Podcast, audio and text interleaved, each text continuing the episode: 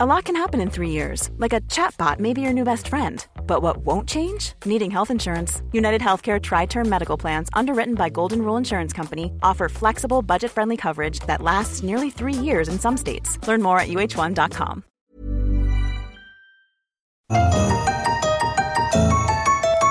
Déjate conquistar por la paz, el amor y la gratitud que estas fiestas decembrinas traen para ti. El Heraldo Radio.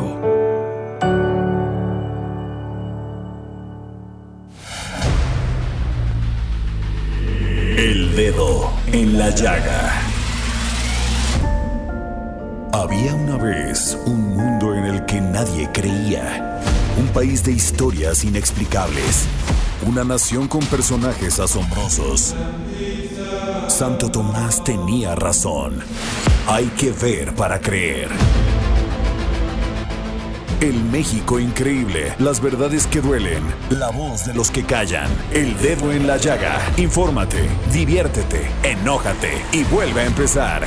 El Heraldo Radio presenta El Dedo en la Llaga con Adriana Delgado.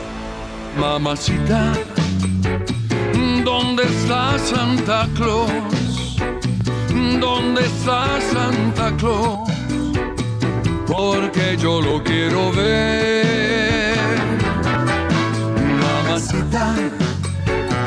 Yo quiero a Santa Claus. Buenas Oh. tardes, ¿cómo están? Les saludo con mucho gusto este martes 14 de diciembre del 2021 y estamos escuchando Mamacita, ¿dónde está Santa Claus? Ay, ¿quién no recuerda sus épocas cuando eran niños? Bueno, los que tienen mi edad, ¿verdad? Los que son niños, pues no. que nos emocionaba mucho estas fechas porque ya estábamos haciendo nuestra carta para Santa Claus, para, bueno, y luego vienen los Reyes Magos y ya la, se sentía, poníamos el árbol, ya todo olía a Navidad. Y qué maravilla porque estamos pues todavía seguimos en pandemia, en esta terrible pandemia del COVID-19, pero la emoción no puede decaer de sentir esto que es pues el- las ganas de ser gran, de ser mejores seres humanos, de festejar con nuestra familia, de estar cerca de nuestros seres queridos. Y yo sí se los digo, hay que aprovechar a nuestros padres, a nuestros hermanos, a las personas que amamos y fundirnos en amor, porque creo que es lo único que nos salva de la tristeza, de la depresión, de las enfermedades. Y aprender todos los días, porque la verdad se nos olvida en una ciudad por lo menos como esta, complicada, compleja, es ser tolerantes. Yo sé que a veces es difícil, pero intentemos que esta Navidad sea diferente que nos fundamos de amor, que pasemos, que nos eh, tengamos nuevos, nuevas ilusiones el próximo año, que demos amor todos los días, que estemos felices.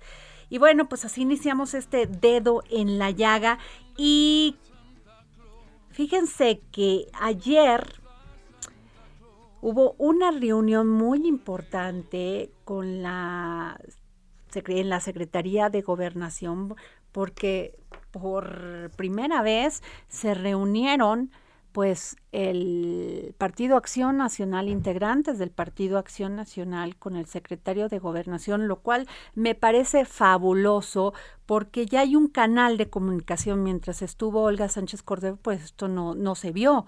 Y Adán Augusto, pues López es más político, es un hombre que entiende de la política e invitó a los panistas, a, a su presidente Marco Cortés, a reunirse con él y discutir temas de la agenda nacional como pues la seguridad, la economía, la generación de empleo, cómo superar la pobreza y sobre todo la manzana de la discordia que es sin duda la reforma eléctrica.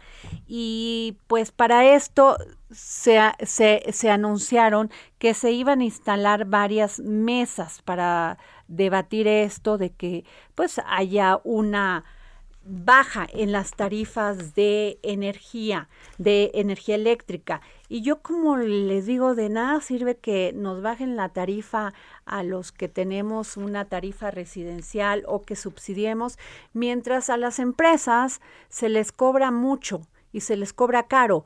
Entonces, pues ellos inmediatamente como empresarios pues tienen que sobrevivir y al pasar esto, pues suben los precios de todo. Entonces, yo creo que se debe llegar a un análisis donde este, tengamos que todos ganamos, ganemos y no todos perdamos. Entonces creo que esto es importante y me están diciendo que en un momento más vamos a tener a, a este al presidente del PAN Marco Cortés y este y si le sigo este platicando creo que se van a estar reuniendo durante varios, varias mesas a partir del próximo 10 de enero. Yo creo que va a ser muy importante eh, lo que se discuta ahí, porque finalmente la política es negociación, plática, diálogo para que llegan, para que se llegue, porque los que más afectados somos somos los ciudadanos y los más este los que siempre nos los que pagamos a los partidos, pagamos los partidos políticos, pagamos las elecciones somos nosotros y son a quienes menos defienden en sus intereses. Y déjenme decirles que también ayer fue muy importante porque, y hoy, hoy se está este, este, discutiendo en la Cámara de Senadores la Ley General de Movilidad y Seguridad Vial. Y en lo que tenemos al presidente del PAN, Marco Cortés, nos vamos a ir con el senador César Cravioto, integrante de la Comisión de Zonas Metropolitanas y Movilidad en el Senado de la República. ¿Cómo está, senador? ¿Ustedes cómo están? Muy bien, que se está discutiendo en este momento la Ley General de Movilidad y Seguridad Vial. Se está votando, ya se votó a, ver, favor. Cuénteme. Ah, ya es una ley. Ah, mire. Bueno, todavía, ah, se va a Cámara de Diputados y después se promulga por el Ejecutivo, pero ya, ya salió en esta Cámara de Senadores. Ah, a ver, y cuénteme, ¿cómo quedó? Bien, bien, bien, bien. Fue una, es una ley muy importante para el país porque primero logramos con esta ley pues poner condiciones para que disminuyan las muertes por accidentes viales eh, y le estamos dando un enfoque mucho de concientización, que haya campañas de información, que en los gobiernos estatales pongan muchas campañas para que los que conducimos un vehículo pues, respetemos al peatón, al ciclista, no manejemos en estado de ebriedad, no que cuidemos los límites de velocidad, eh, campañas de capacitación, políticas públicas enfocadas a las personas más vulnerables, eso es una parte fundamental de la ley. Otra parte fundamental de la ley es que le damos a quienes tienen derechos de movilidad, establecemos mínimos. Por ejemplo, eh, estamos jerarquizando por, por infraestructura, porque luego pensamos mucho en las grandes ciudades, pero nos olvidamos de los poblados más alejados que no tienen ni una brecha para entrar a sus poblados. Estamos poniendo el, el ojo en ese tipo de, de, comunidades, hasta quienes viven en islas en este país, hay gente que vive en islas, pues también haya presupuesto para que haya eh, condiciones de movilidad en estas poblaciones. Estamos poniendo mínimos de velocidad eh, o más bien máximo de velocidad en, en calles secundarias y terciarias, por ejemplo, no pueden pasar de 30 kilómetros por hora, en avenidas primarias sin acceso controlado 50 kilómetros por hora, en carriles centrales de avenidas con acceso controlado 80 kilómetros por hora, en carreteras estatales fuera de zonas urbanas 80 kilómetros por hora, dentro de zonas urbanas 50 kilómetros por hora. Y también estamos poniendo que es obligatorio que las entidades federativas y los municipios pongan los alcoholímetros. Es muy importante que haya que haya alcoholímetros, porque habiendo alcoholímetros entonces van, van a disminuir los accidentes viales. Claro, entre otras cosas. Senador, eh, usted habla de un tema sumamente importante y que se logró aquí en la Ciudad de México y además es de gran felicito y lo felicito a usted porque usted ha estado muy pendiente de esto, de que haya movilidad en una ciudad tan compleja y complicada. Sin embargo, en algunas en algunos estados este tema ha quedado toda, totalmente en el olvido y déjeme decirle que hay muchísimas regiones, como bien lo dice usted, que se transportan en, en, en bicicletas, es el único transporte que tienen este, las personas en algunos municipios, pero las presidencias municipales pues parece que no entienden esta política de movilidad o no la quieren entender. Entonces no hay ciclovías, los ciclistas y muchas personas pues están todos los días atentando contra su vida. Así es. Tiene que haber eh, estas consideraciones, o más bien hay estas consideraciones en la ley para que estados que, que están un poco están un poco más retrasados en, en todas las políticas de mejores vialidades y de mejor movilidad, pues avancen, avancen en ellos. queremos es que haya mejores condiciones de movilidad en todos los ¿Y qué se puede hacer para que todos puedan tener esta este pues puedan entender esto que ya es preocupante porque todo mundo tal parece que lo primero es tener este antes de, de tener un, un, transporte pues quieren no quieren caminar no quieren hacer ejercicio y algunos cuando tienen la necesidad pues se encuentran con esta situación. Qué hacer para bajar toda esta política pública a otros niveles y en otros estados bueno, se tienen que trabajar otras otras leyes y como dices tú otras políticas públicas, pues para que le entremos todos a, al ejercicio, que si son pocas distancias caminemos, que no utilicemos el auto para cualquier trayecto, eh, los tomar un vehículo vehículo público o, un vehículo privado para moverse pues son para distancias medias y distancias largas, usar más la bicicleta y usar más y caminar más. Y en esto esta ley tiene que ver, porque si tenemos buenos espacios para que la gente camine seguros, buenos espacios para que la gente ande en bicicleta seguros, pues entonces podemos avanzar en que más gente utilice estos medios alternos, que también mejoren su salud. Y luego también le voy a comentar una cosa, senador. César Cravioto. Yo estuve en Michoacán las, este, este fin de semana y realmente es triste porque siendo un lugar muy, muy bello, Páscuaro, toda esta zona de Morelia, ningún, no había este, rampas para, para gente de la adulta mayor, adulto mayor y hasta adultos mayores y tampoco para gente con discapacidad. Ah, bueno, estamos jerarquizando en la ley a las personas más vulnerables, justamente adultos mayores, personas con discapacidad, niñas y niñas, personas embarazadas, para que justamente pues tengan condiciones de movilidad eh, óptimas en todas las comunidades de este país, en todas las ciudades, en todos los municipios en todos los pueblos. Eso también es importante y viene, viene claramente especificado en la ley. Pues ojalá se pueda hacer algo, senador César Cravioto, y gracias por tomarnos la llamada para el dedo en la llaga. Pues te, agradezco mucho la atención y bueno, pues buenas noticias para la ciudadanía. Qué bueno, pues se acaba de aprobar la Ley General de Movilidad y Seguridad Vial. Así es, así muy, es. Muy bien, muchas gracias. Muchas gracias. Saludos. Bueno, pues este hay que revisar esta ley para ver qué, de qué se trata bien, llegar a fondo y que sepamos los ciudadanos de esta ciudad y de otras qué, qué, este, derechos tenemos como seres humanos en cuanto a la movilidad. Y bueno, nos vamos con José Antonio Crespo, que es un un analista político impresionante, analista que es el que, una de las personas que conozco que más sabe de elecciones. José Antonio, ¿cómo, cómo estás? Y de partidos políticos.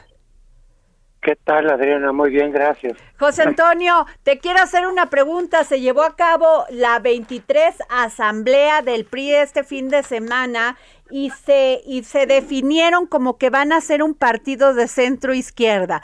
Muchas personas pues no entendemos. ¿Nos los puedes explicar? Sí, el PRI ha sido al mismo tiempo un partido de izquierda moderada, nacionalista, eh, heredaria, heredera de la revolución de Lázaro Cárdenas, pero en algún momento con de la Madrid se, fue al neoliberalismo. Sin embargo, muchos de sus sectores siguieron siendo nacionalistas revolucionarios. No les gustaba el neoliberalismo, pero había huesos en el PRI todavía. Eh, muchos que no les gustó el neoliberalismo pues, se fueron saliendo, formaron el PRD, que eso es lo que representa el PRD y después Morena, el rescate del nacionalismo revolucionario, con algunos tintes de izquierda, pero como todavía tenían cabida dentro del PRI, estos que no les gustaba el neoliberalismo, pues ahí se quedaban, hasta que se les acabara el 20. A López Obrador se le acabó el 20 muy pronto, no le dieron la gubernatura de Tabasco, en el PRI y se salió. Más adelante pasó con Monreal y así hemos visto muchos. Ellos dicen que nunca fueron neoliberales, aunque ahora en Morena también hay neoliberales que, que se aceptaron como tales. Entonces, el PRI era al mismo tiempo un partido neoliberal con una base muy grande, muy fuerte, nacionalista, de izquierda, de centro izquierda, digamos. Eh, y convivieron los dos porque les convenía cuando perdió el neoliberalismo con Cedillo, eh, los, los nacionalistas se hicieron de del PRI y lo mantuvieron. Pero después quien pudo reunir al PRI y ganar la presidencia fue otro neoliberal, que es Peña Nieto. Bueno, ahora que se perdió la presidencia, pues hay algunos neoliberales y otros que no lo son, y se están peleando por eso. Hay muchos que dicen, pues si yo nunca fui neoliberal, ¿por qué de seguir siendo eso? eso me lo impusieron. Pero bueno, eso de que te lo impongan, pues el PRD estaba ahí ya desde 89, ¿no? Sí había alternativa. Es más bien por posiciones políticas. Y, cuántos también neoliberales en algún momento se pasaron al PRD o a Morena. Entonces, otra vez nos quieren engañar haciéndonos creer que les importan las ideologías.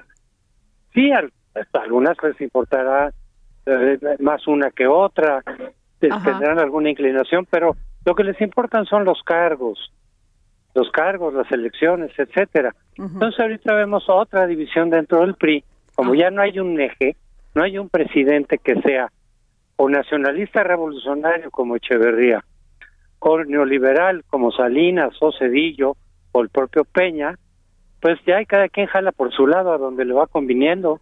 Y, pues van, y claro que justifican su salida o su quedada o sus votos por Morena diciendo, pues si yo siempre fui este de izquierda, ¿por qué no de votar con Morena? ¿Y, qué entiendes? Eh, eh, eh. Porque fíjate que hace unos días entrevisté a Mario Delgado y me dijo que él era un liberal progresista. ¿Qué quiso decir? Pues que era precisamente, por ejemplo, parte de los salinistas como Marcelo Ebrard también, que sí eran neoliberales, pero un poco más hacia la izquierda, Manuel Camacho, sí, neoliberal, sí. o sea, a tener las rectorías de, de muchas empresas, a que se distribuyera bien la riqueza, a ver, para, poder, para poder entenderlo, el bien de todos. Todas las ideologías tienen un extremo izquierda y uno derecha. Así es. Entonces algunos están más a la izquierda que a la derecha. Y en este caso, como eran salinistas, tanto Camacho como Marcelo, como él mismo, pues dicen, sí, sí, pero estábamos en el neoliberalismo del ala izquierda, para no sentirse tan alejados del PRD o ahora de Morena.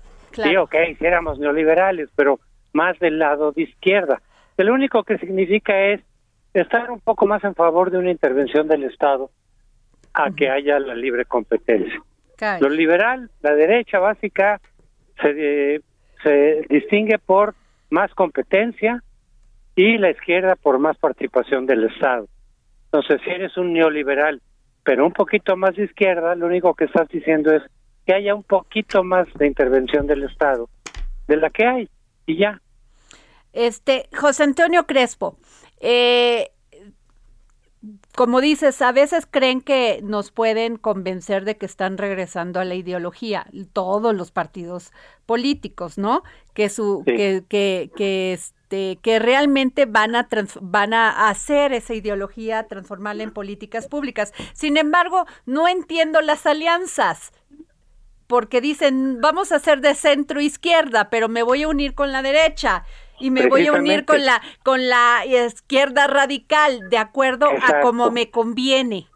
Y acaban de anunciar el PRI y el PAN y el PRD que se van a unir en alianza en cuatro estados. Entonces ahí es donde pues hay como como confusión, ¿no? Pero sí sabes que eso confirma lo que digo. Las ideologías es lo que menos les interesa a los partidos.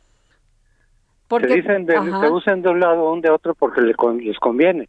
Cuando me conviene, pues es como el marxismo. Yo digo que todos los partidos son marxistas, pero de Grucho Marx, ¿no? ¿no? No de Karl Marx, sino de Grucho Marx.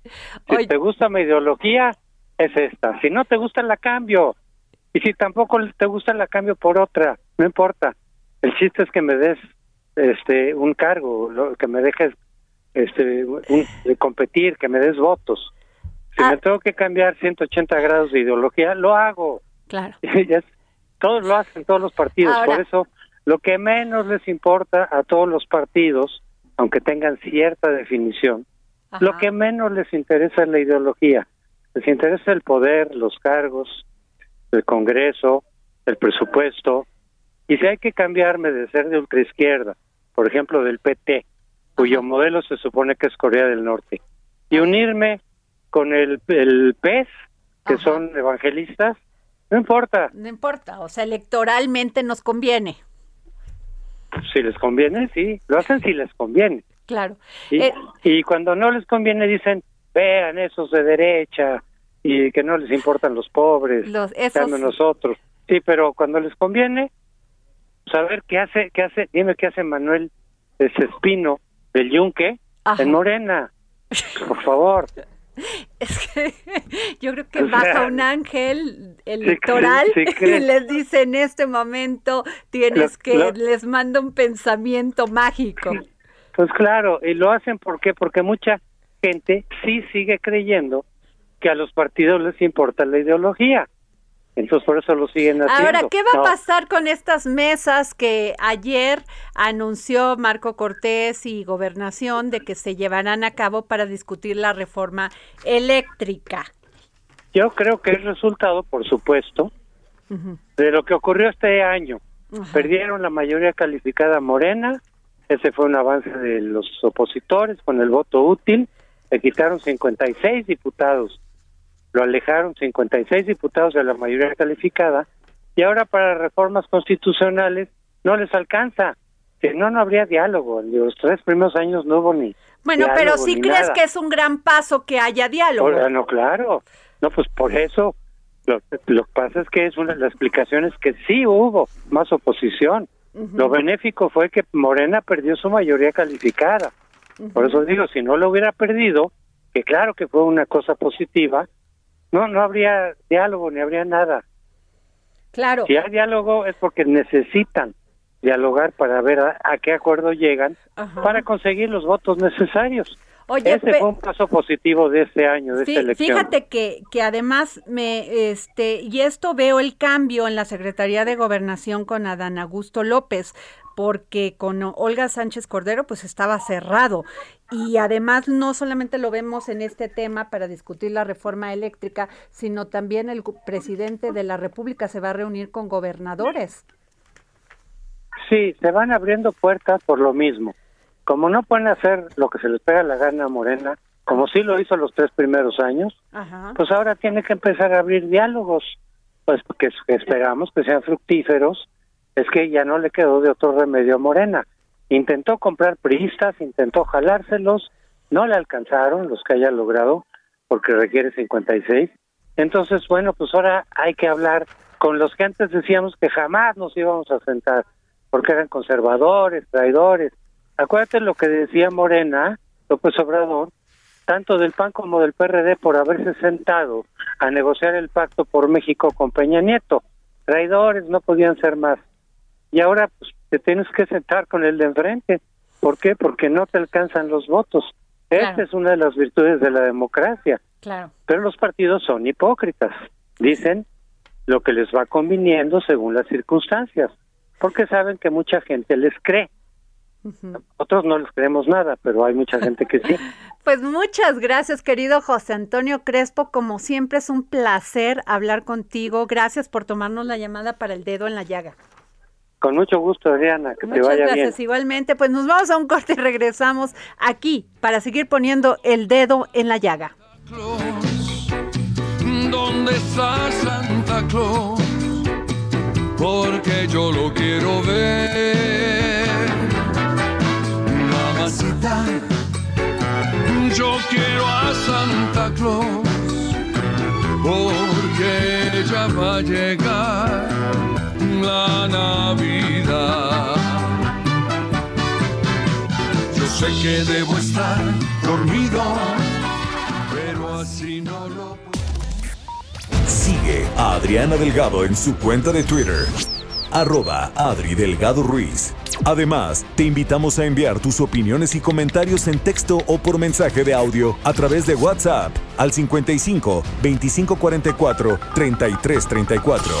Y si quieres escuchar El Dedo en la Llaga de El Heraldo Radio, en cualquier momento y donde quiera que te encuentres, descarga el podcast disponible en Spotify y iTunes. Heraldo Radio. La HCL se comparte, se ve y ahora también se escucha.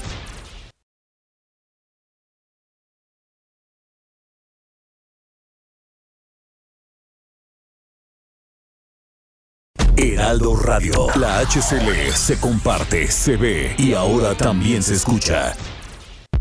Sigue a Adriana Delgado en su cuenta de Twitter en arroba Adri Delgado Ruiz. Y envíanos tus comentarios vía WhatsApp al 55 25 44 33 34 o 55 25 02 21 04.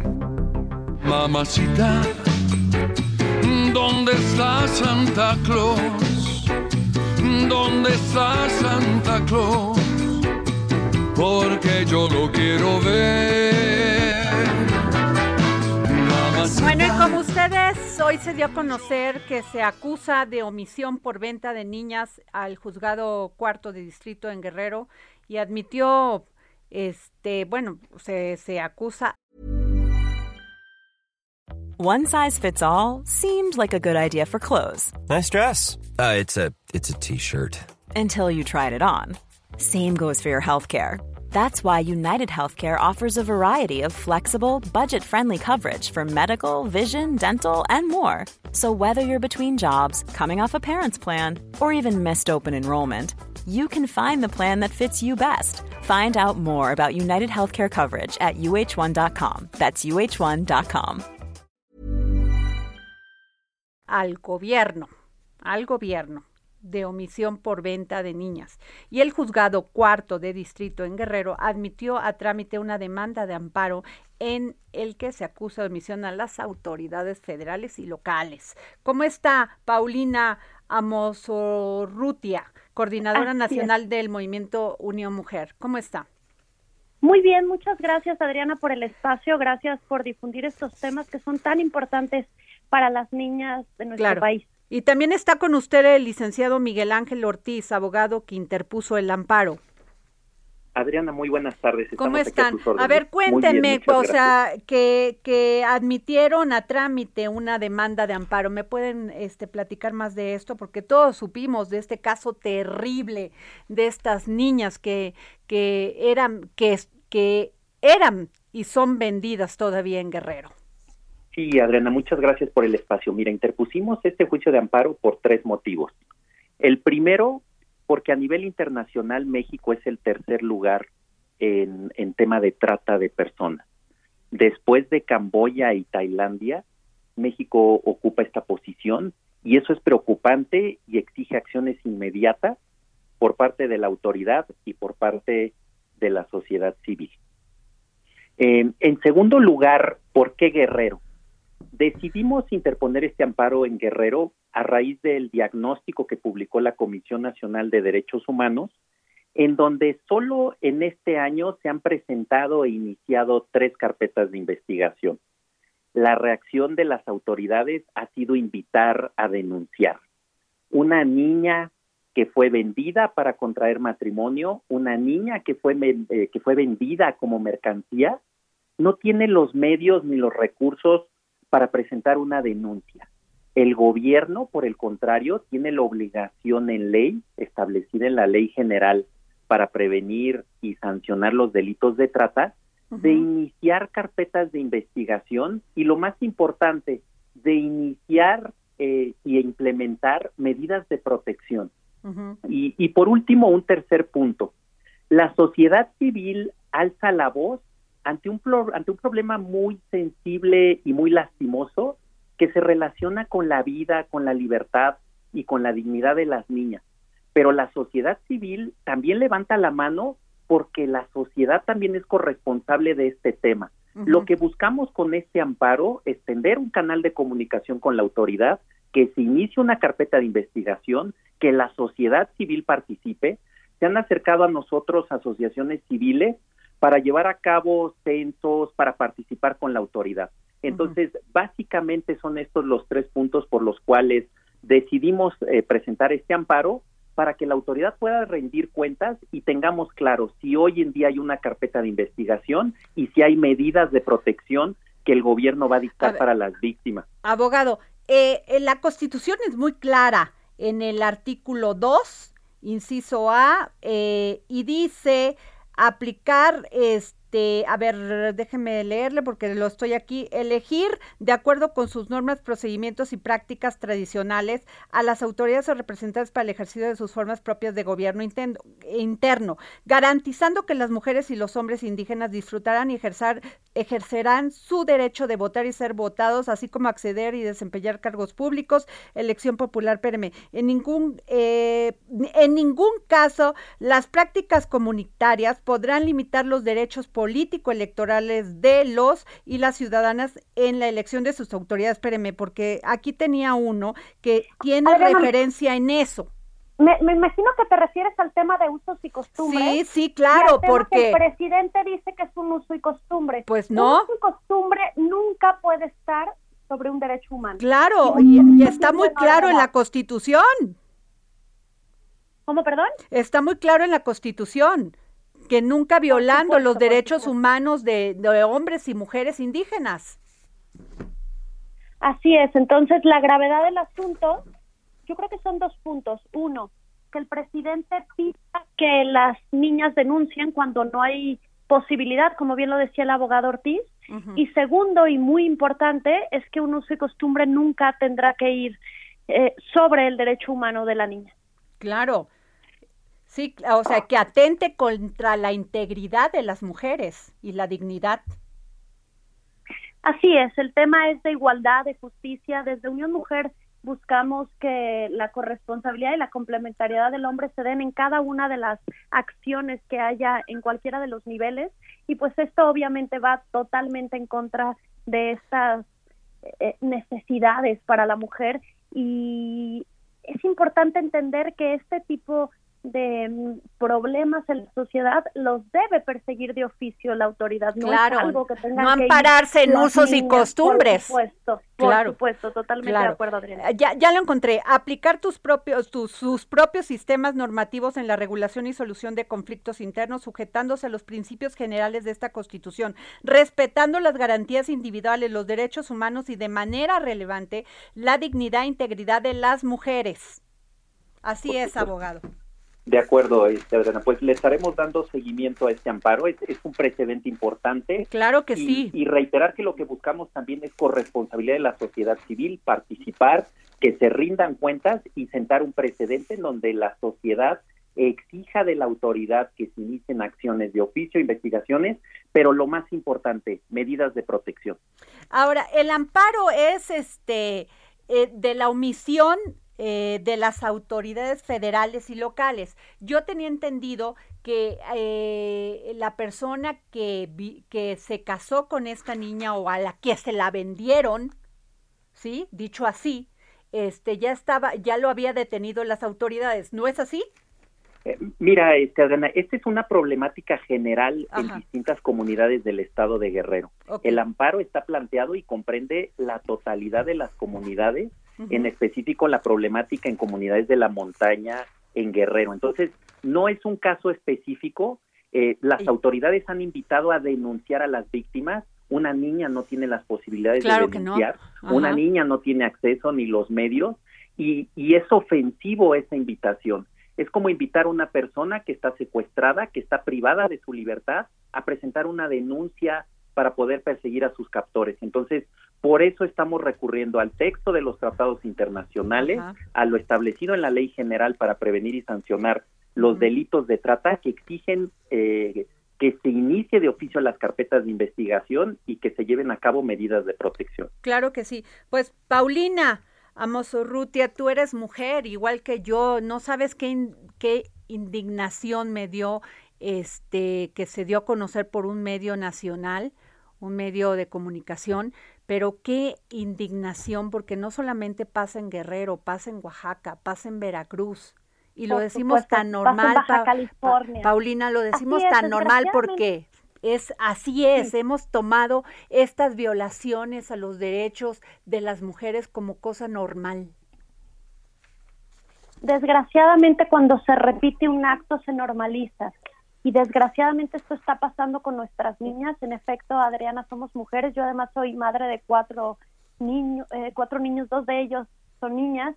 Y, y, y me imagino una niña de 12 años privada de su libertad, casada, realmente no está violada. Hay que decirlo tal ah, cual es. Por supuesto. Así Tienes es. absolutamente toda la razón, Adriana, porque esto es una violación flagrante y, y la realidad es que pensar en una niña de 12 años que no se está cuidando su inocencia aún más pequeña, si no cuidamos la inocencia de las niñas y de los niños de nuestro país, no tenemos nada más que cuidar. Desde Unión Mujer creemos que eso es un feminismo operante, activo. En efecto, debe de haber denuncia, pero si no construimos generando política pública, denunciando lo que está pasando, pues poco veremos por las mujeres y las mujeres que realmente están afectadas en nuestro país. Déjame decirte que en este 2021 el presupuesto al béisbol fue lo doble que el Instituto Nacional de las Mujeres. Entonces, en un gobierno donde se prioriza mm, hacer canchas de béisbol en vez de generar políticas públicas para ayudar a la mujer, y fíjate, eh, eh, todo esto eh, tiene consecuencias. La reducción se dio prioritariamente en programas para mujeres indígenas. Entonces, cuando una mujer no tiene autonomía, cuando no tiene empleo, cuando no puede hacer un pequeño No, bueno, y no tiene pues esto es lo que pasa. Ni posibilidades, no tienen celulares, no tienen lo mínimo para comunicarse si están siendo violentadas, no hay un botón de pánico. Están desprotegidas totalmente, Paulina. Así es, así es. Además, el presidente dijo que el feminismo pues no existía, que lleva dos años de existir, que se creó como un movimiento conservador para afectar a su gobierno. Entonces, cuando realmente no vemos esta esta denuncia que está haciendo la mujer en general en México, en donde está siendo violentada, en donde hemos tenido el año con más feminicidios en los últimos 30 años. El presidente dice que los feminicidios no se estaban midiendo hasta su gobierno. Creo que tiene malos datos porque se miden desde 1990. Este año fue el más violento para las mujeres en 30 años. Entonces, el problema para la mujer en este gobierno es sumamente amplio. Y nosotros desde la fundación estamos tratando de pues de hacer un esfuerzo real, un feminismo que permita ayudar a la mujer en el día a día. Paulina, yo quisiera que les mandaras un mensaje por esta vía a todas esas niñas que en este momento creen que es normal casarse siendo menores de edad, que es normal que las vendan, que es normal que las cedan para ayudar en una casa, este, quitándole toda su calidad de, ser humano, este, que es normal que tengan hijos cuando son unas niñas. Este, quiero que les mandes un mensaje dónde se tienen que comunicar, a dónde tienen que recurrir para que esto pues ya no se dé, Paulina. Pues mira, Adriana, desgraciadamente como como te comentaba, se ha reducido notablemente los los proyectos y el presupuesto para la política pública. Pero pero dile a ellas qué tienen que hacer. Fíjate que Si tú estás viviendo esto, lo primero que tienes que entender es que eres libre, libre de crear una historia de vida, libre de estudiar, de soñar por ti misma y luego, si así lo decides, tomar un compañero que juntos hagan una vida en común.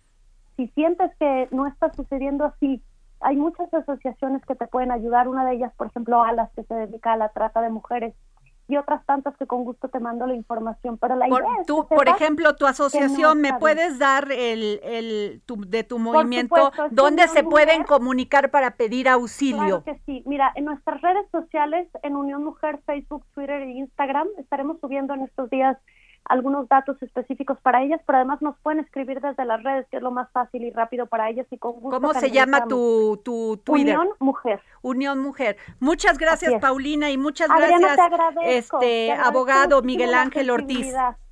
Muchas gracias por el espacio. Y yo también les voy a decir, se pueden comunicar a mi, mi Twitter, arroba Adri Delgado Ruiz, si están en peligro, si están siendo violentadas, si este están siendo este bio, este pues sobajadas por esta, este tema de usos y costumbres pueden comunicarse. Y ya tengo aquí a mi, querida, a mi querida Celeste Sáenz, quien no saben qué gusto me da porque Celeste es no solamente periodista, sino es presidenta del Club de Periodistas de México. Celeste, ¿cómo estás? Adrianita, queridísima, feliz de estar contigo antes que nada, con tus uh, radioescuchas, de los que formo parte también. Así es que con un gusto enorme, en, ahora sí que un saludo grande. Eh, soy secretaria general del Club de Periodistas de México. Pero eh, además vienes de tradición de periodista, ah, de tu padre. sí, Adrianita querida. Y entonces, pues te agradezco enormemente. Para mí es un gusto estar contigo y tú como parte del jurado calificador del certamen nacional e internacional de periodismo. Gracias, Celeste. Honor que me haces y me hacen tu capacidad y tu entrega de y vocación de trabajo. Celeste, este, ¿cuántos años tiene el Club de Periodistas? Y acabas de entregar los premios del Club de Periodistas de México hace el jueves pasado. Exactamente. Eh, bueno, el Club de Periodistas de México eh, tiene eh, fundado ya como Club de Periodistas de México en 1961, pero previo al club está la fundación de lo que es el certamen nacional de periodismo, que así inició como nacional, posteriormente eh, internacional, y por lo tanto, este, pues este premio, el, el certamen es anterior. La primera entrega fue en 1946, hecha por Antonio Sáenz de Miera, su, fundador y creador del certamen, eh, precisamente por objeto de, que se reconociera entre pares al gremio y que se evitaran acosos que eran muy comunes eh, y siguen siéndolo desde las diferentes esferas de poder. Eh, no, antes era básicamente el poder político, ahora también está el poder eh, mediático, el poder corporativo, los poderes fácticos diversos. Entonces, eh, en aquel entonces sufrieron varios periodistas muy connotados, pues pues problemas y estaban muy acosados. Y por eso se dio la primera entrega en 1946. Para reconocerle su labor periodística y que gritar libertad. exacto, Adrianita. Y que fuera entre pares el reconocimiento. Y eso fue una manera, digamos, de... De periodistas a periodistas. Exactamente. no de académicos a periodistas. Sí, ni de, ni de políticos. claro. Que se reconoce y que bueno que haya de todos los que quieran dar. Este, Lo que sí es que este premio, como tú lo sabes, nació ciudadanizado porque siempre desde un principio en aquella época eran eh, eh, pues radioescuchas y lectores, porque no había televisión. Claro. La segunda entrega fue en 1949, porque si, seguía el acoso y ya a partir de esto se pensó en sistematizar la entrega. Entonces ya se sistematizó la entrega, al principio era bien. Pero además entregas también por estados. Exactamente. De club de, de, periodistas de un estado a periodistas que ellos este, evalúan sus trabajos, su trabajar, su actuar, este, perdón, periodístico y entonces ahí vienen también en las entregas del club. Yo conozco la de Veracruz. Exactamente, Adrianita querida, y bueno, ha sido eh, todo esto y tú, y tú has formado parte primero. Eh, como premiada a nivel nacional e internacional y después a nivel han premiado los documentales de eh, TV Azteca. Exactamente. De la barra de opinión. Entonces, de alguna manera, tú conoces las entrañas del certamen. A ti te consta que el trabajo que el trabajo que se hay que hay detrás el que no es una cuestión de recomendación o de cuestión económica o de intereses políticos o de ninguna índole es realmente la calidad de los trabajos el que habla por sí mismo y este, perdón, este, me voy rápido porque ya sabes que la radio es un tema de tiempos. Este, el, este año fue para, para Julio Hernández, astillero, para Genaro Villamil. Me llamó muy poderosamente la atención que estuviera este el vocero del presidente, eh, porque es este Ramírez Cuevas, Jesús Ramírez Cuevas, porque pues yo pensé que no iba a estos eventos y fue ahí a testiguar todos estos premios. Fíjate que se nos hace importante porque siempre el Club de Periodistas de México ha sido conciliador, pero siempre defensor de las libertades.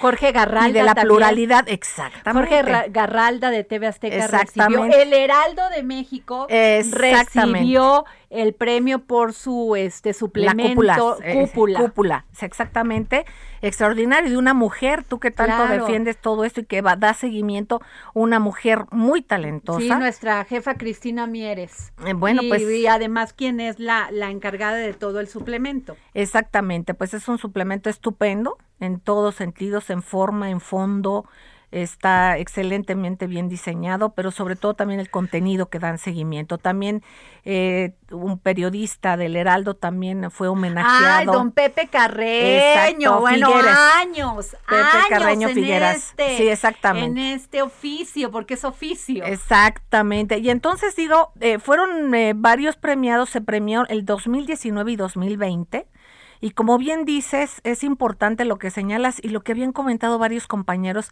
es el primer evento netamente periodístico, no, no de otra índole, sino netamente periodístico, que el señor presidente haya pues enviado o tenido algún sí claro personaje tan que el cercano. bueno el presidente es muy crítico con los medios y sin embargo estuvo ahí Jesús Ramírez. ese este yo creo que es la trayectoria del club es la trayectoria de todos ustedes como jurado y de que se, hay pluralidad, ¿no? Y que cuando hay respeto hay pluralidad y, ellos han estado en esto, nos dio mucho gusto que estuvieran con nosotros, pero el club se ha caracterizado por ser una entidad que suma un templo de la libertad y un lugar de pluralidad.